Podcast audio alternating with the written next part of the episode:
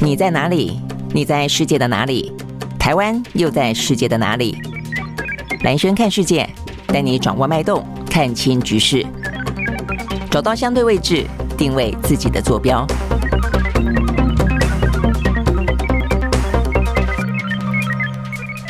Hello，早，呃，欢迎收看今天的兰轩看世界啊。OK，好，所以呢，今天的话呢，也是新闻非常的多哦。这个首先的话呢，昨天台股哦，这个没想到呢暴跌，呃，跌出了史上啊这个第七大的单日跌幅啊，这个五百多。所以昨天我们在看呢这个相关的指数的时候，那个时候看起来好像才小跌了呃这个两位数字。那时候我就觉得，哎，说要是补跌，说到整个的呃这个半导体相关的一些讯息啊，这么多的利空讯息，呃，看起来。应该不止跌呃这样子而已啊，那所以显然的到收盘的时候，呃，昨天的台股真的是呃这个跌得非常的严重，好，所以呢这个整个的跌幅到底状况怎么样？那现在看起来的话呢，几乎今天台湾啊这个各报的头版头条报道的都是这件事情了啊，这个呃金管会扩大呢限空令，呃外资呢大逃杀，呃台股呢遭到呃这个血洗。那所以呢，这个扩大限限空，然后的话呢，国安基金啊，这个持续的表示呢，他们会进场护盘等等啊，都是呢今天非常重大的消息。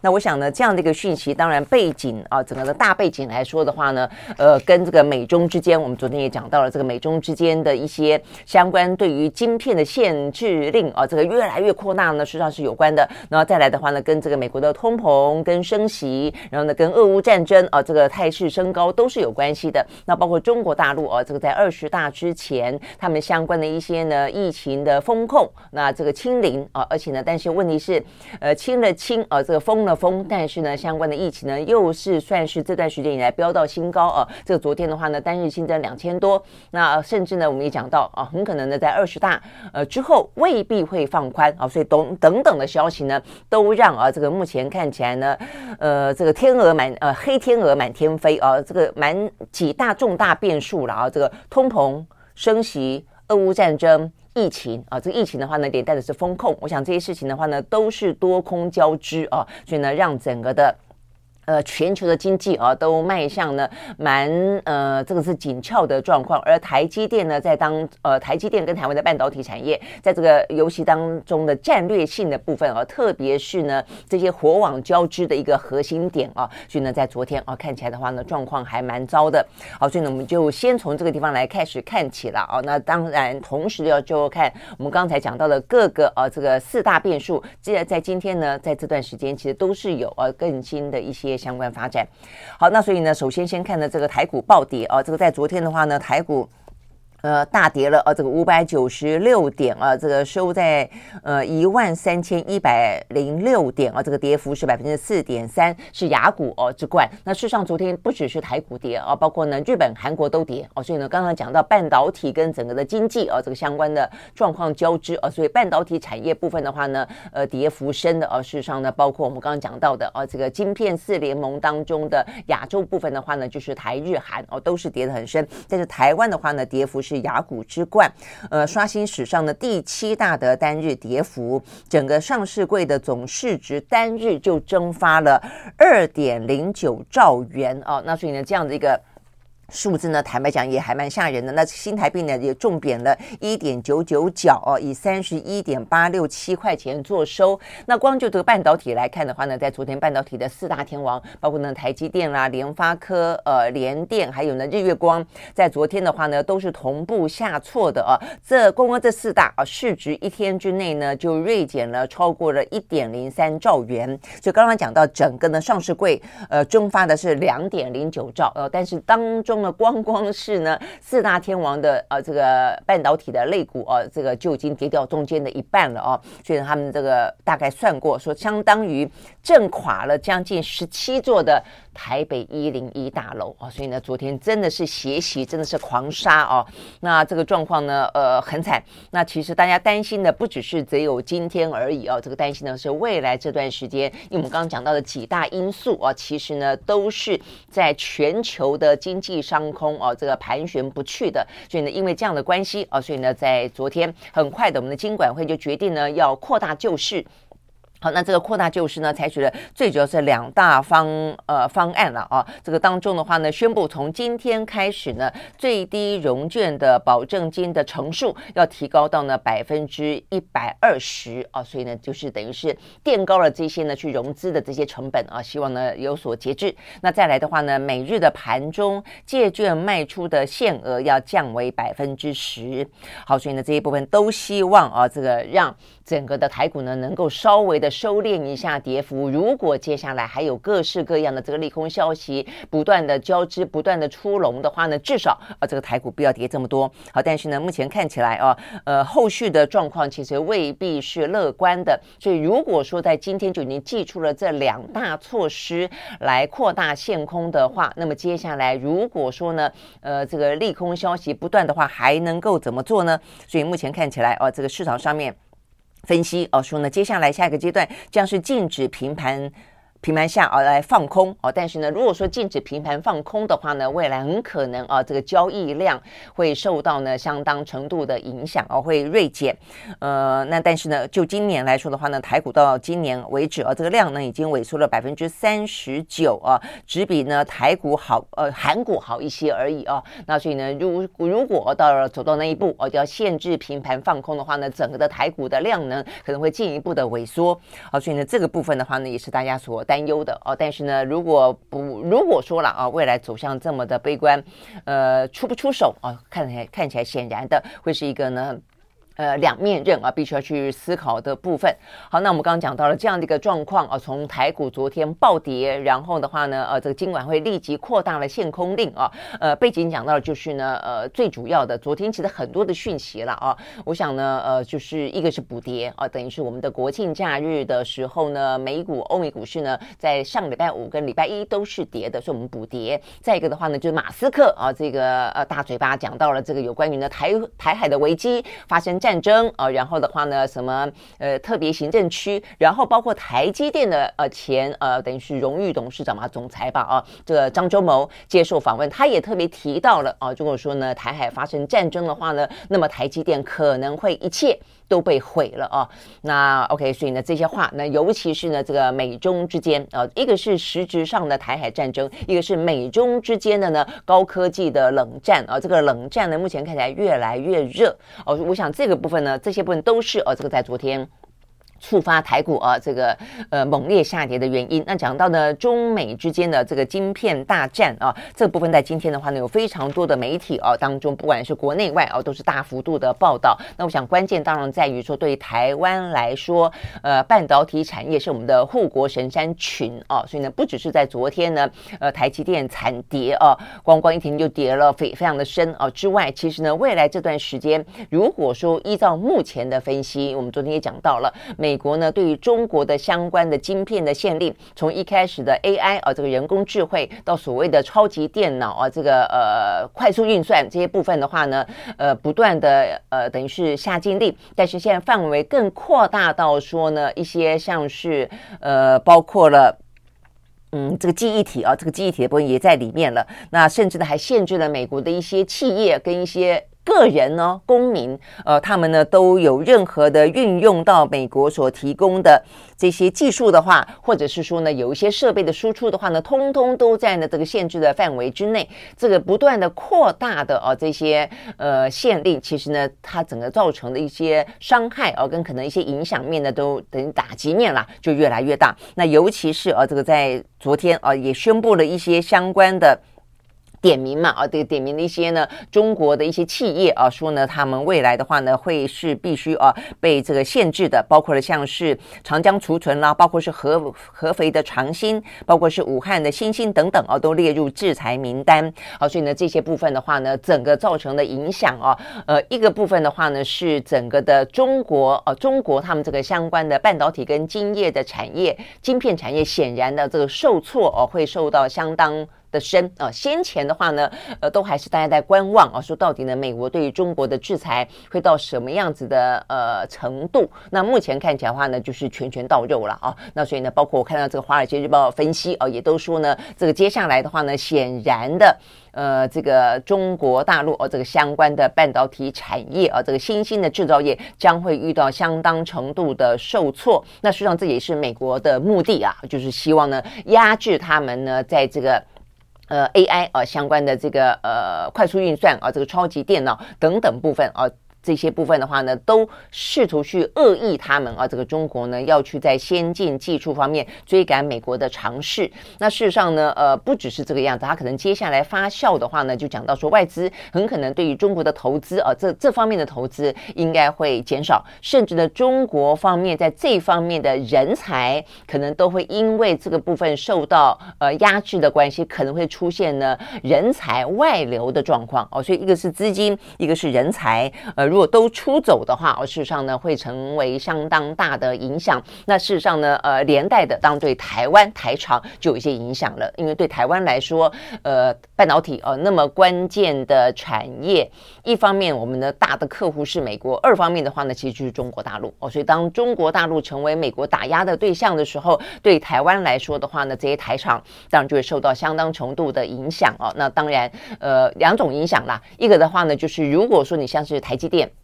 像是如果说你的呃这个产业呃是大陆是你的客户的话，那我想这部部分呢受到的一些影响，跟未来呢这个短中长程的布局，可能都必须要有所改变。好，那如果说呢你跟中国大陆的这些厂呢是一个竞争关系的话，那当然它可能有一个受惠的呃可能性啦，就是在里头的话，比方说呃像是我这今天看到像合肥长兴啊，还包括了像是。呃，武汉新兴啊，这两个因为受到打击的关系啊，受到限制，发展可能受阻，所以连带的呢，有一些厂商呢，很显然就会受贿啊。所以呢，在媒体报道当中，像是美光、三星、SK 海力士，还有台厂的南亚科跟华邦电，都因此会受贿啊。所以呢，不管是受贿还是受挫啊，这个我想这个牵动都很大。那对台湾来说的话呢，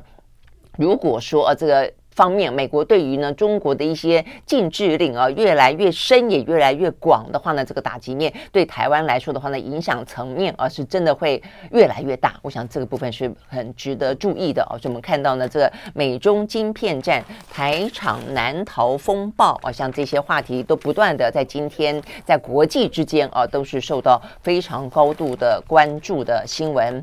好，那所以呢，这个部分是我们刚才讲到有关于呢呃这个相关的。啊，这个昨天台股重挫，那今天呢？今天状况怎么样呢？我们先看看呢欧美股市啊。那这个欧美股市的话呢，在今天看起来也状况不怎么样啊。但是呢，美国的道琼稍微的涨了一点点啊，那其他多数都是下跌的。好，我们先来看看啊，这个在美国道琼上涨了。三十六点三一点，收在两万九千两百三十九点一九点，涨幅是百分之零点一二。那其他的三大指数都下跌，呃，纳斯达克指数下跌百分之一点一。S M P 五百呢下跌百分之零点六五，另外呢，费城半导体跌了百分之二点五。那 OK，那呃，另外的话呢，欧美股市的欧洲哦，欧洲的话呢，三大指数也都下跌，德国跌了百分之零点四三，英国跌了百分之零点一呃一点零六，法国呢跌了百分之零点一三。好，所以呢，这个跌多涨少的美国股市啊，那我看台湾呢，台股在昨天呢，哇，真的是。重挫惊魂之后啊，刚才呢很快的一开始哦就打开这个台股来看，一开始是下跌的啊，但是现在啊这个现在的话呢有点止跌回弹了啊，现在呢稍微的指数呢好一点点，上涨了二十一点四七啊，二二十一点四七，那呃四七点。所以呢，大概是涨幅百分之零点一六啊，所以呢，好不容易从呃这个绿色啊反弹为看起来呢稍微有一点点的喜气的红色，否则昨天啊只要在台股进出的真的都吓坏了啊。OK，好，所以呢，这个目前看起来稍微的小涨。好，那这个在昨天影响到欧美股市的啊，这个市场当中的一些因素哦，我还要看一下，因为这也是会影响到今天台股最后到底是做跌还是呢，呃，这个收涨的啊。呃，OK，在这个目前我们看到的，除了啊有关于呢美中的这个话题持续性的。呃在震荡，大家是高度关心之外，今天有一两个啊比较新的讯息，看起来为什么会下跌啊？这个原因可能在这边。第一个，英国啊，英国的话呢，先前的央行他们也是呢采取呢呃比较激进的升息而来阻挡了这个相关的通膨。但另外的话呢，呃，这个英国的新首相啊，这个特拉斯他的减税呃措施呢造成震荡之后，一度因为为了米平它的震荡，所以呢呃大幅度的呢又重新采取呢购债就是宽松的政策，这部分的话呢稍微平息了它的减税政策所带来的风波，也让呢这个呃英国这个相关的股汇跟金融部分的话呢觉得呃迎来一个比较宽松的了啊比较乐观的讯息。好，但是昨天的话呢出现了一些转变，呃这个转变呢先是因为这个金融的呃风风暴呃还是。呃，有一些呃可能的余波荡漾啊，所以呢，呃，英国央行为了让他们呢有效的被平息啊，所以昨天呢宣布就是呃过去呃对是昨天啊，这昨天呢宣布了说金融市场依旧存在重大风险。所以呢，宣布了要扩大呢紧急的购债计划，要把呢英国购呃的公债也纳入了购买的范围，来企图呢阻止呢这个市场的抛售。那在它的前一天，他们也还提高了这个购债的上限，呃，所以意思就是说呢，又提高了购债的上限，又呢扩呃扩大了哦这个相关的购债的规模。所以照理来说应该是好消息。好，但是的话呢，呃，在昨天美股尾盘的时候，英国央行的总总裁呢，突然又宣布说呢，虽然，呃，这个提高上限又扩大规模，但是所有的行动到十月十四号为止就要停止购债行动，没有打算延长对于债市的紧急干预。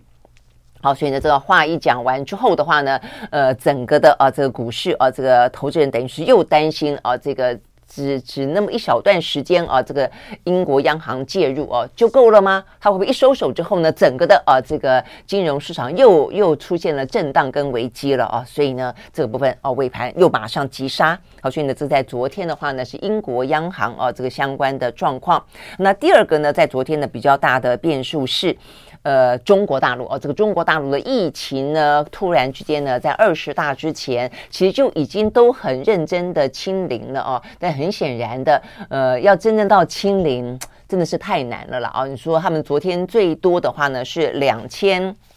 多例哦，那两千多例，你说算很多吗？坦白说也不算很多哦。但是呢，对于呃中国大陆来说的话呢，当然就已经算是哦这个蛮多了。而且你清半天呢，还是一样上升哦。OK，所以呢这个部分的话呢，看到昨天的状况啊，这个嗯，在嗯我的。看到了这个相关的新闻，好，所以呢，在中国大陆的话，它两千多例哦，那这个当中的话呢，首先是西安、呃，西安的话呢，又出现了更多的一些呃案例出现哦，那这个西安的案例的话呢，让呃他们呃西安啊、很多所的学校啊、这个暂停实体的课程，好，所以呢，这是一个。那再来的话呢，上海，上海的话呢，也是出现了一些零星的案例，但是呢，坦白讲，我觉得数字不多了哦，我刚才看到是七个啊，但是的话呢，有。网络上面传言啊，说呢，呃，不断的多点呃扩大啊，也因此的话呢，全市的中小学呢要停止实体课，哇，吓坏了家长啊，到处去。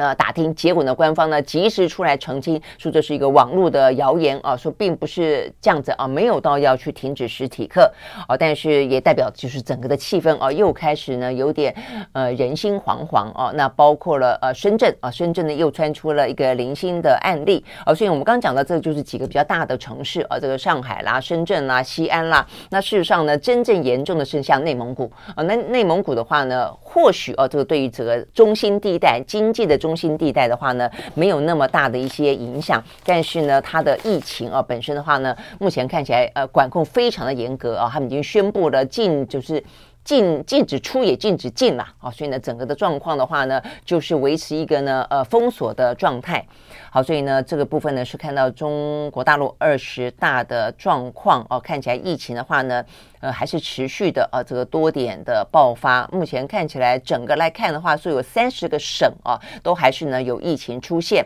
那我们刚刚讲到的这个一线城市的部分呢，深圳他们还出现了新的变异株啊，这个新的变异株叫做。B F 点七，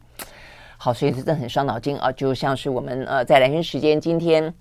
呃，访问到前国建署长啊，这个邱淑媞哦，他比较担心的也就是呢，为什么我们讲到说没有办法达到群体免疫？本来一开始大家想法说跟病毒共存，呃，一个很大的前提是希望呢共存之后呢达到群群体免疫，其实也就不用担心了。但是因为病毒不断的变异，不断的变异啊，所以呢，等于是呃原本的部分可能可以达到群体免疫，但是当它又出来新的话呢，你又会再重复感染哦，所以就变成现在的疫情看起来真的是没完没了哦。OK，好，所以呢，一个是中国大陆方面的话呢，疫情升高，那升高的话呢，风控当然就会同时升高。那另外一个的话呢，是比较特别的是，就是在二十大前，我们看到呢几个中国的官方媒体哦，不断的出来放风，就像是呢美国的联准会。出来放鹰一样啊，那他是在这个通膨升息的状况呢，发出鹰派的言论。那这个中国大陆官媒呢，是针对防疫风控呢，发出鹰派的言论。哦，所以我们看到几个，包括像是人民日报，包括像是新华社，哦，他们呢都不断的强调说，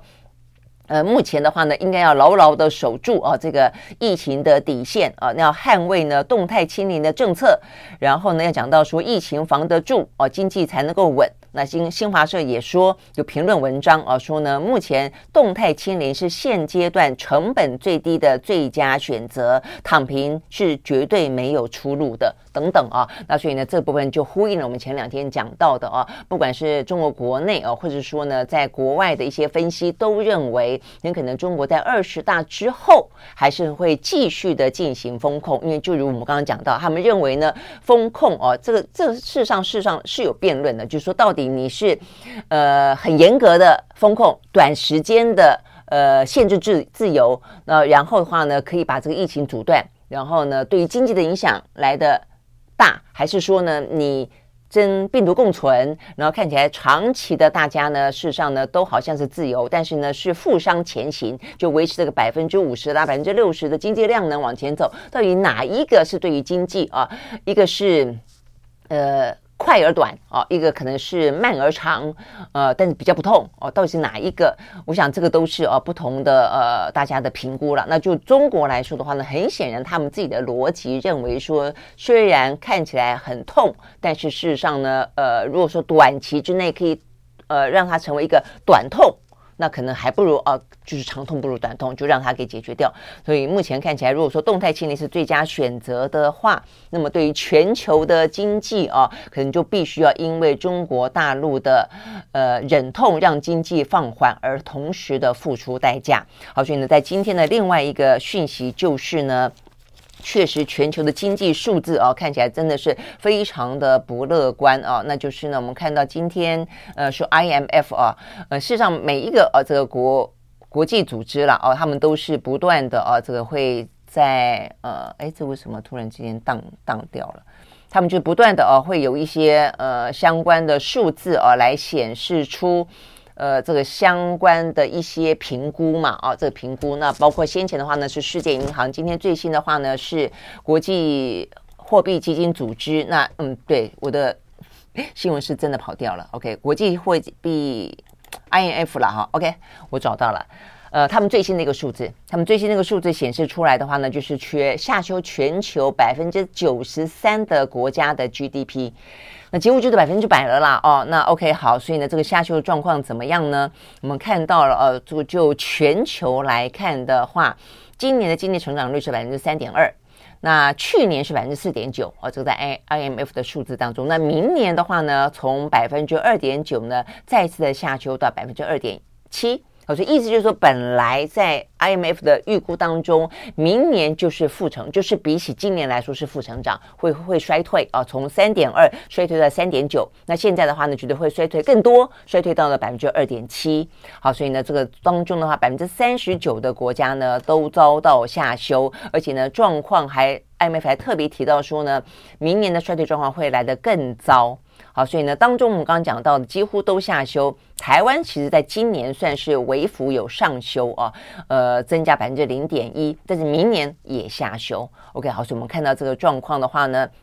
等于是啊，这个在 IMF 的呃最新的一个叫《世界经济展望》的季报啊，等于每一季发布一次啊，他就特别提到说几个原因嘛啊，呃，中国大陆坚持清零，而且房市脆弱。那再来的话呢，各个先进国家面对通膨，然后呢升息。那再来的话呢，俄乌战争导致了能源跟粮食价格飙涨，所以一样就这几大变数，使得大部分的国家里面的家庭跟企业。都面临暴风雨的水域啊，就是说笼罩在暴风雨当中啊。那三分之一的国家呢，明年都会面对经济萎缩的风险。那美国、中国跟欧盟这三大经济体的成长都持续的停滞啊。好，所以我们看看这个表。这个表的话呢，是目前 IMF 啊这个最新的这个表。但事实上你看到的啊，就是说这样子够清楚吗？够清楚哈。可以哈，那这部分的话呢，讲到全球从三点二到明年是二点七，美国的话呢是从一点六到百分之一，欧元区的话呢是从百分之三点一跌到百分之零点零点五哦，这欧元区最严重啊，他们的经济成长在明年只有百分之零点五哦，所以等于是衰退的最严重的一个地区。好，台湾的这个部分的话呢，呃，台湾今年还好三点三，明年话会衰退到百分之二点八。然后呢，这个当中我们可以看得到啊，这个中国大陆在里面算是啊。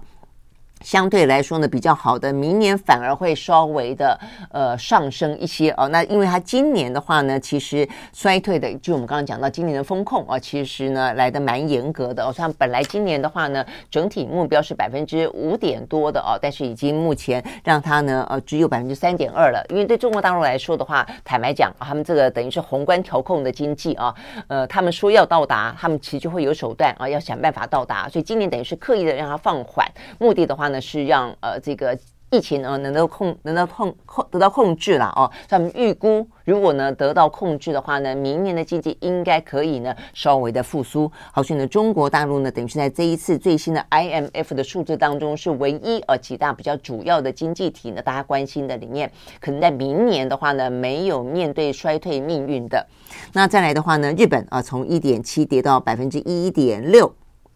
南韩的话呢，二点六哦，这个跌到百分之二点零，OK，好，所以呢，这些的话呢，都是我们今天看到在 IMF IMF 最公布的最新的经济成长率啊，所以等于是明年的话呢，呃，不断的啊，就是数字告诉我们，就是会逆风了啊，那只是这个逆风看起来都比原本想象中的来得更严重，我想这个部分的话呢，是要提醒大家的啊。好，那所以呢，这些是我们刚刚讲到跟。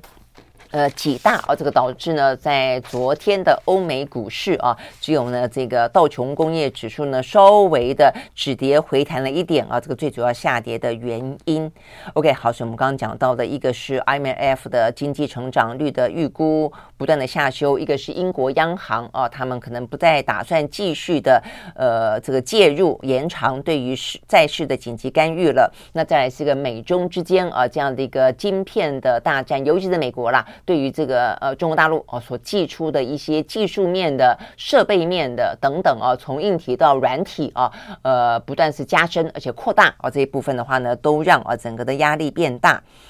好，那还包括了中国大陆的这个疫情。呃，这个相关的呃，这个风控目前看起来的话呢，可能不会在二十大之后就此的放松。我想这个部分这一部分都是啊这个原因。那也因此在昨天的话呢，就进一步的造成了油价啊也是再次的下跌。所以连续几天了啊，这个先前因为呢 OPEC Plus 啊他们减产的关系，呃涨了几天的呃油价呢，现在面对呢这个全球的经济衰退啊。那呃，连续几天都是下跌的，好，所以呢，在昨天，西德州原油啊，这个下跌百分之二，来到每一桶八十九点三五块钱美金；伦敦布兰特原油下跌也是百分之二啊，就收在每一桶九十四点二九块钱美金。好，所以呢，这个大家对于经济衰退的担忧越来越深。好，那这个当中的话呢，有几个个股啊，呃，比较值得讲的，我们来看一下啊，呃，大家比较关心的这个高科技的产业当中，也还是嗯，昨天也都是呃很很难难逃啊，这个整体的啊这个压力都是下跌的啦，哦，但是也有一些些好消息啊，比方说像是 Intel 啊，Intel 跟 Google 携手推出呢共同设计的。资料中心的晶片，那叫做一两千啊，那大家都想要想办法啊，都有这个自主的晶片啊，能够来产生避免啊这个受到过多的牵制啊。那这个两家公司对外宣称，这一款的晶片可以让资料中心更安全、更高效。OK，好，所以呢，这是 Intel 跟 Google。那另外苹果的话呢，呃，讲到说。嗯，这个是分析师啊，这个郭明奇说，苹果的下一个 MacBook 啊，这个生产中心可能会设在泰国哦，所以大家都尽可能的分散哦，这个产业链当中的呃这个部分的风险啦，哦，所以呢都会设在别的地方，甚至连台湾我们都讲到了哦，很可能呢，呃，台湾受到这一波哦，整个的美方。对于中国的呃禁制令的关系啊，我们也可能必须要去分散我们产业链的风险啊。有些厂啊，很可能必须要移出呃台湾啊。所以对台湾来说的话呢，呃，怎么面对啊？所以在今年的国庆啊，蔡英文也还特别提到啊。但是我就说说是这样说哦，怎么做到？怎么做到？啊，让整个的呃半导体的产业链在台湾啊这个部分，因为受到全球的需求呃的关键地位。啊，能够继续的稳定下去，而不受到啊这个美国政策的影响，我觉得这个事上要有更多的啊这个做法才对了啊。OK，好，那再来的话呢，呃，一片啊这个惨淡的股市当中，也还是有表现不错的，有两个啊蛮值得讲的，一个 Walmart 啊，这个 Walmart 昨天呢涨了百分之二点四九啊，这个最主要是哦、他们讲到说 Morgan Stanley。给了 Walmart 啊，这个增加持有的这个评级，那原因在于说啊，他认为 Walmart 的串流媒体的资产叫 Walmart Plus 啊，很可能是他的秘密武器啊，因为从九月初以来，Walmart Plus 啊，这个加增加了接近两百万个会员。我现在发现真的是啊，这个所有的这些呃产品端。自建平台这件事情，用所谓的会员的方式啊，来自己成为自己的一个呃，至少是一个生态圈，跟他的消费者啊，这紧密的互动，这个部分的话呢，已经成为这个新新常态啊，这个新的一个呢，算是在营收呃运作当中经营部分的一个新的利器啊，所以看起来 Walmart 是这个样子啊，所以呢，我觉得还蛮值得呃这个。参考的，尤其这些零售业啊，自己呢要有自己的数据，自己呢要有自己的粉丝跟平台啊，那比较不会受啊这个外部的啊这些影响。那另外的话呢，这个是生物科技公司叫安进啊，这也是很大的一家公司，他们呃在昨天呢涨了百分之五点七二啊。那讲到说呢，呃，因为在这一波很惨淡的股市当中哦，他们认为这个相当程度的是一个防御性的。就生物科技啦，生物科技股成为防御性的啊，这个股票，因为现在啊，呃，股市。我就像昨天台股哦，很多有如果有在啊这个进场的朋友都吓到都看看不太懂啊，都不晓得该怎么办才好。呃，所以呢，很多的现金有些呢就赎回啊，赎回之后的话也就不敢再下单。那呃，在国际之间，你会看到很多的啊这个专家也建议呢，现在是现金为王哦，拿在手上比较保险。但如果说你要做一些比较稳健的呃投资的话哦，那或许呃这边讲到说在股票部分啦，这边就讲到呃这个生物科技啊成为呢。大家可能认为比较具有防御性的啊，所以呢，股昨天股价是涨的。OK，好，所以呢，这些是我们今天看到啊，这个相关的一些跟国际啊这个财经的话题，事实上呢，也都牵动到了啊这个整个全球的一些。呃，重要的啊这些战略，所以我们刚刚讲到的是，呃，包括中国的中国的疫情嘛，啊，好，OK，好，所以讲中国的疫情呢，也要顺便讲一下台湾。呃，台湾的话呢，在今年的经济，我们刚刚讲到经济成长率啊百分之三点三，在 IMF 的呃这个预估当中的话呢，还稍微上修了百分之零点一。那呃，是不是啊，在这个今天是十二号了，明天我们呢就要国境解封了哦，会不会可能迎来新的一波呢？光光旅游的热潮带带来更多的一些呢观光的经济效益，我想大家会很关心啊。好，所以呢，这个等于是在今天的话呢，台湾的媒体里边啊，也是不少是关注这个讯息的，因为我们在锁国九百三十九天之后啊，真的是算是呃边境完全解封啊。好，那这个过程当中的话呢，呃，我们在二零二零年三月的时候，三月十九号全面的第一次实施呢边境管制啊，然后限制呢非本土的人士入境。那后来虽然有稍微的放宽，有一些专案申请啊，但是到了去年，那二零二零年的五月份啊，疫情升高之后又来了一次呢全面禁止啊，一直到呢今年啊，这个今年三月呢才又开放了一些专案。然后到现在，也就是明天的十月十三号，打算再次的全面开放，所以前前后后呢，总共锁了九百三十九天，等于是接近三年的时间啊。OK，好，所以呢，我们呃，等于是全球啊，目前都是在。逐步的解封当中了哦，那台湾算是来的比较晚的，但是呢，相对来说也就是谨慎了啊，所以我想呢，第一个就是接下来还是要观察一下啊，这个对于疫情的冲击有多少，怕不在量啊，怕还是在呢，呃，第一个有没有更多的变异株？OK，我想这个部分是要关心的。那再一个就是说呢，我们的中重症跟死亡必须要能够啊，呃，hold 得住才对啊。那个先前讲到说什么重症清零根本没有做到，我们必须这样说啊。那但是尽可能要压低，我想这是我们在开放的同时，还是必须要去特别啊要求能够做到的部分。好，那明天的解封的话呢，呃，就希望能够迎来，既然开放，就是当然希望能够迎来商机嘛，要不然的话，呃，这个其实。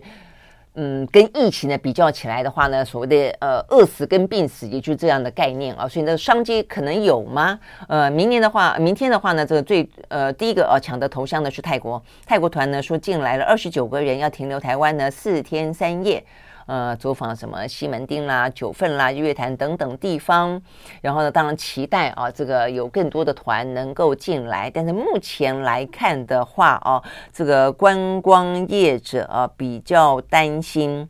就是可能我们出去的会比较多，因为呢，事实上我们的话呢，呃，这个。就是，甚至在我们的这个零加七还没有开放之前的前几天，有些就已经先出去了，去到日本，因为他们等不及了。而且呢，想到说，反正算一算这个时间，刚好回来，我们十月十三开放啊，所以之前已经去了一波了。所以看起来的话呢，台湾啊，呃的民众 像是被关在笼子里面的鸟，迫不及待要飞出去的呢，可能会比其他的国家呢来到台湾呢来的更多。OK，所以我们所期待的观光的呃经济效益是不是能够达成哦？可能要观察哦。目前看起来。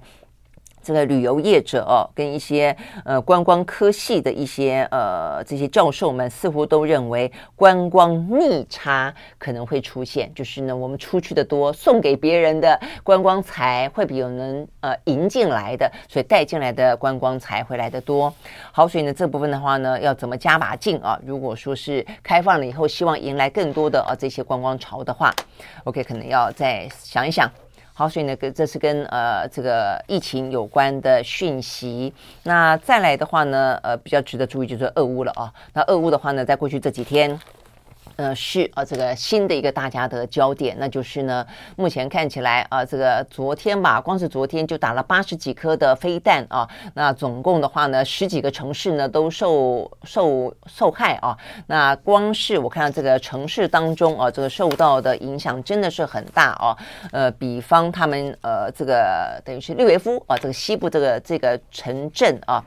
呃，在昨天的话呢，遭到炮轰之后啊，大概有三百多处地方都停电哦，所以可以看得出来，其实这一次啊，看起来呃。俄罗斯方面事实上是刻意的啊，这个针对一些基础设施呢进行轰炸啊，所以包括交通设施啦，包括呢这个能源设施啦，都是他们呢呃锁定的焦点啊。所以呢这个部分的话呢，呃坦白讲蛮蛮伤脑筋的。但是呢说是啊这个要锁定，但是也是不免伤及无辜哦。所以呢在昨天、今天看起来看起来没有更多累进的数字了哦，跟昨天我们在讲的时候差不多，就十几个人死亡，然后的话呢看起来伤呃受伤的人数呢。大概破百，大概是这个样子哦。但是会不会有更多？呃，这是大家更担心的。那尤其是呢，现在轰炸的呃这个状况似乎还是一样持续啊。好，所以呢，这个部分的话呢，是他们中部的官员说，能源的设施呢严重的受损。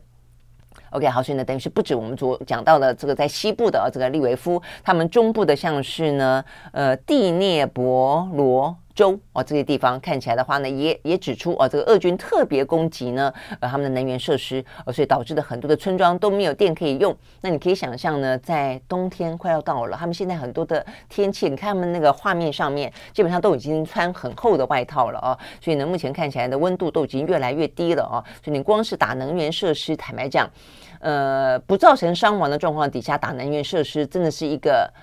聪明啊，就就俄军来说叫聪明，因为你会让大家感受到啊，这个生活当中的困顿啊，也是一个相当程度的施压。好，所以呢，这个部分的话呢。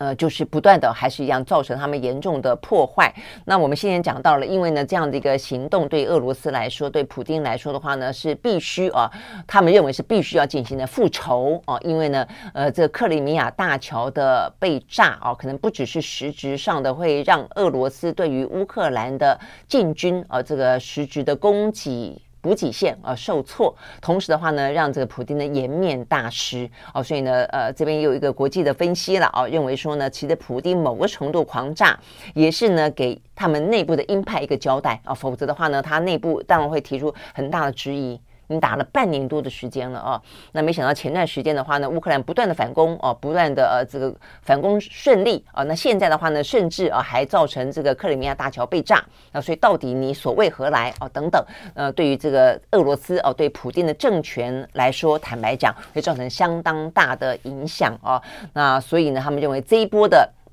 反攻，它等于是无差别式的啊，这个猛攻，呃，这个东边也炸，西边也炸，南边也炸啊，然后呢，就是炸一些能源、交通等等啊这些基础设施。那所以看起来，就战略专家的分析认为说，不具有战术性，意思就是说呢，如果说这部分是你要去某攻打。达成某种目标、战略目标、军事目标的话，看不出来哦，看不出个所以然来。虽然比较认为说这是一个呃政治性的啊、哦，就是说他是要给国内一个交代，或者给这个乌克兰、哦、一个教训，就是说我的 我的克里米亚大桥不是让你随便炸的了啊、哦。那所以呢，这个部分比较就是纯粹属于报复性的啊、哦，这样的一个心理战用。空袭达到心理战，达到政治复仇这样的一个目的啊，好，但不论如何呢，呃，这样的一个状况也不晓得他要炸多久才甘心啊。那但是就算这一波猛攻哦，他这个复仇之心宣泄完了啊，但是重点在于说，那然后呢，然后要入冬了，那这个俄乌战争还继续吗？那这个能源的呃风险危机还是呢持续就这样子啊越来越恶化吗？OK，好，所以我们今天看到呢相关的一些。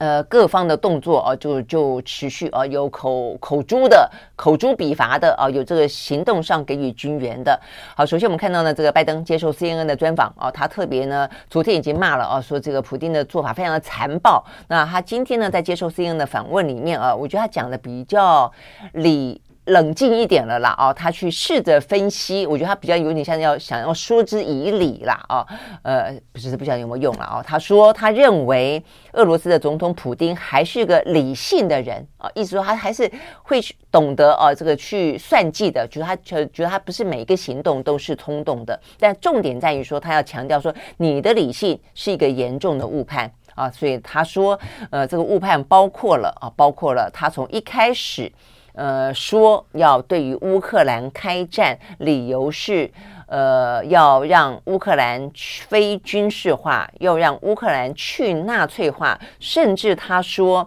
呃，他这个举动是为了要团结所有讲俄语区的民众，要成为俄罗斯这个泛俄罗斯民族的领导人。他认为的这个是普京的严重误判，他觉得这完全没有道理，而且你完全做不到。哦，所以呢，这个是拜登的说法哦。那而且呢，他也认为，呃，普丁，呃，第一个先过度的呃放大了自己的能耐跟自己的呃可能的地位。那再来就他以为乌克兰会屈服于俄罗斯的侵略。哦，他认为呢，乌克兰的民众他会束手就擒，他认为这是另外一个第二个严重的误判啊。所以呢，拜登说，他认为呢，呃，几次啊，这个普丁针对入侵乌克兰的演说里面都透露出来，他的目标本身不合理啊，也因此他认为他完全误判啊，也因此当然，我想他也没讲接下来是怎么样了，但意思我想他就是希望他悬崖勒马吧，哦，但是悬崖勒马有那么简单吗？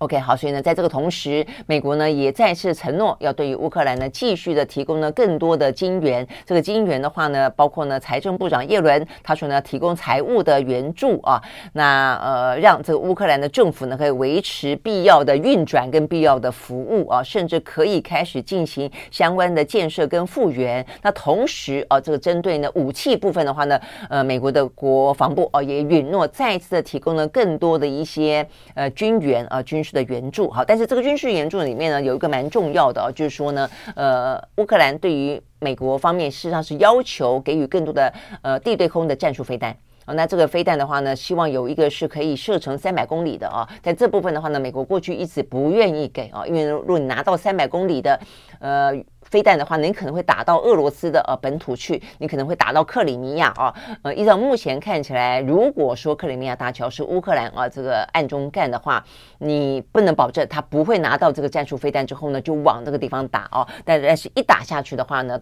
当然担心战事会扩大。好，那所以呢，呃，这一次的话呢，等于是泽伦斯基再次的要求。美国提供这方面的战术飞弹啊，但是呢，美方同不同意给这一款啊？我想这个部分呢会受到关注，因为它牵扯到的就是呃，接下来啊，这个俄乌战争会不会进一步的升级？好，那除了美国方面之外呢，目前看起来呢，德国也提供了其他的一些相关的飞弹。那目前的话呢，法国哦，他也说还要强化在东欧的防御的呃这些呃位置哦，等于等于是让这个东欧部分啊。万一万一，俄罗斯不止打了乌克兰，未来还有更多的呃可能啊，会殃及其他无辜的部分的话呢，其实法国呃说哦，他们呢打算要做一些进一步的，哦，要运送更多的，包括十二辆的装甲车，呃，十辆的呃这个什么战斗坦克车哦，到到东欧去啊，这个强化呃在这个欧洲的东部啊这个方面的一些北约的啊这个相关的实力。OK，好，那再来的话呢，还包括呢，呃，我们看到是欧盟哦，这个欧盟方面啊，G7 啊，这个他们也开会，开线上的会议啊，呃，表示啊，针对这个部分的话呢，就是再次警告俄罗斯呢，不要动用啊这个核武。那再来的话呢，就是联袂的啊，发表了联合声明，说要提供更多的财政、人道、军事。外交跟法律的援助啊，要坚定的跟乌克兰站在一起，不管时间有多久。好，所以呢，今针对呢今年冬天的话啊，一方面就是不管乌克兰跟俄罗斯还要打多久，他们都会站在乌克兰这边啊。但是的话，我们看到呢，德国啊，这个德国总理肖兹啊，也在这一次的呃 G7 的线上会议当中，寻求成立一个呢能源联盟。就想办法啊，在这个时间点上降低啊，这个对于一些能源的呃价格，那争取更多的啊能源的来源。在这个同时，我觉得一个比较值得注意的啊，这个肖兹呢，在这个会议上面呢，蛮直接的、罕见的批评了美国，批评美国什么呢？美国呢，因为这个时候 这只好跟美国去买这个天然气嘛。他说美国卖太贵了，趁机赚钱。好，所以他就说呢，呃，美国呢，啊，这个。价格不合理哦，所以呢，他们指责美国收费过高。那另外的话呢，也认为啊，这个美国的气候保护政策目前的话呢，给予啊这个美国的企业有更多的一些补贴啊，包括像是先前的抗通膨的方案，确实哦，我们那时候也讲过了。其实呢，美国在指责其他的国家进行一些呢政策性的补贴、政策性的啊这些呃补助的同时，他们自己也在这样的做啊。那所以果不其然，现在德国也批评他们啊，就说如果说呢，你用用这种嗯。不公平的啊，这个补贴的方式的话，很可能会引起一场巨大的干关税战。好，所以呢，你看得出来啊，这个目前看起来，虽然咳 咳俄乌战争某个程度团结了西方世界啊，让原本呢欧洲内部啊还是有不同的一些呢呃战略自主的声音啊，认为对俄罗斯也好，对中国也好，都有他们自己可能的必要的啊，跟美国 跟他们之间。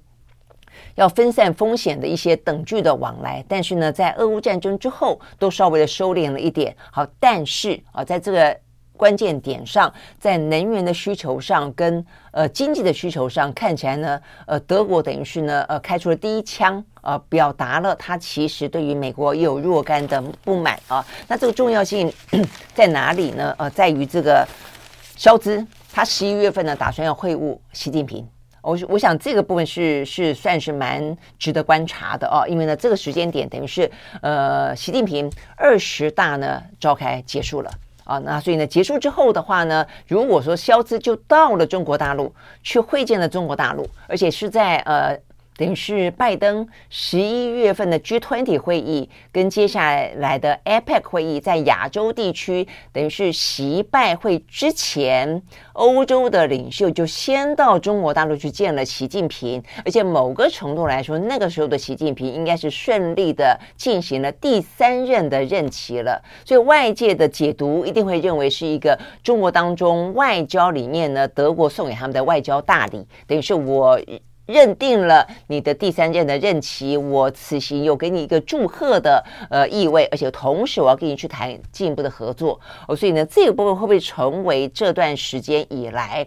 在俄乌战争看起来某个程度团结了欧洲，也团结了美欧联盟的同时，事实上呢，还是看得出来，呃，在欧洲有一些战略自主想要。呃，找出一个突破突破点这样的一个可能性，我认为这个讯息呢是重要的，因为在这个之前，其实呢就有媒体报道说呢，法国总统马克宏也想在十一月份呢。呃，趁啊，他要来亚洲参加这些会议之前，先去中国进行访问啊。但是当时法国内部呢，其实就有他们的政治人物呢，表达了不同意的声音啊。他们就是反对说，那你这个时候去，等于形同给呃这个习习近平外交大礼啊。他们认为这个时候的释放出这个讯息是一个错误的讯息。好，所以呢就没有再听到啊，这个法国马克宏到底是不是决定啊，他有此行啊。但是呢，就在这样的一个时候，看到呢德国哦这方面的话。呢说啊，这个肖兹有这个打算呢，在十一月份要先会晤习近平，不管是在俄乌的话题上，在这个中德的贸易上啊，或是能源上啊，有更多的一些谈话，这个部分的话呢，都很可能哦，这个在接下来。是会蛮值得啊，这个进行观察的，因为在地缘政治上，呃，本来现在就是成为一个全球最，呃，可能有高度风险的，而且呢，对于整个的经济带来最大的伤害的，事实上是地缘政治哦。那如果地缘政治当中又出现了一些呢不同的啊这个尝试跟可能性的话，那当然这个部分的话呢是还蛮值得注意的哦。那这个对欧洲来看的话呢，其实一直以来他们呢，如果可以的话呢，行有余裕的话，他们都会。会希望在美中之间。就是欧洲是一个第三个可以三足鼎立的一个力量，而不是依附在美国呃旁边那个一个呃附庸的地位。这是这些年来欧洲非常清晰的一个战略自主啊。那只是因为俄乌战争的关关系啊，让这个部分的话呢，某个程度被削弱了。那现在的话，可不可能啊重新的随着德国跟法国可能的行动啊，我想他们的能源可能有需要啊，有必须要去跟中国谈吧啊，包括这些所谓的经济萧条，这个在明年的话。状况真的是很糟啊，所以呢，也必须要进行相关的一些呃各方面啊，所有可能的尝试都必须去做的话呢，中国成为另外一个呢可能突围的可能性。我想这些部分的话呢，是可以呢来做进一步观察的。OK，好，所以呢，这是我们今天看得到的啊，这个比较重要的一些相关讯息。OK，好，那最后有个讯息是来自于呢，呃，我看这个包括《华尔街日报》哦，跟这个《纽约时报》都有报道啊，就是说，呃，就我们刚提到了中国了啊，除了俄乌之外的话呢，中国的问题啊，永远都还是一个非常重要的问题。英国的情报主管啊，情报机关的负责人啊，呃，在昨天很罕见的发表一个公开的演说，这个公开的演说里面讲到，即便眼前大家看到的是这个俄乌战争，还有担心它恶化的。一个状况，但是他必须说，就更长期、更未来性来看的话，中国政府在国际上和他的国内利用科技施加严格控制的等等做法，是威威胁到未来的全球安全跟全球自由最大、更大的一个存在啊！我想这个部分是呃，也显示出来啊，就是说。对于这个未来的话呢，呃，这个议题永远是一个最最棘手的处理问题啦，就它可能是一个最大的一个呃，必须要去去正视的一个威胁，但是它又是一个不可去闪躲的最大的一个市场跟必须要去打交道的对象。我想大概来说哦，这样子一个呃困境啊，我想都是在现在。包括未来啊，都会去持续的啊存在的啊，就是说怎么样拉锯，怎么样去权衡比例多少啊，怎么样去呃做一些调节，我相信啊，都是每一个国家啊这个最主要的旋律。OK，好，所以呢，这是我们今天看得到比较重要的一些呢国际的新闻啊。这个刚才喉咙不太舒服，不好意思啊。好，我们明天同同一时间再会，拜拜。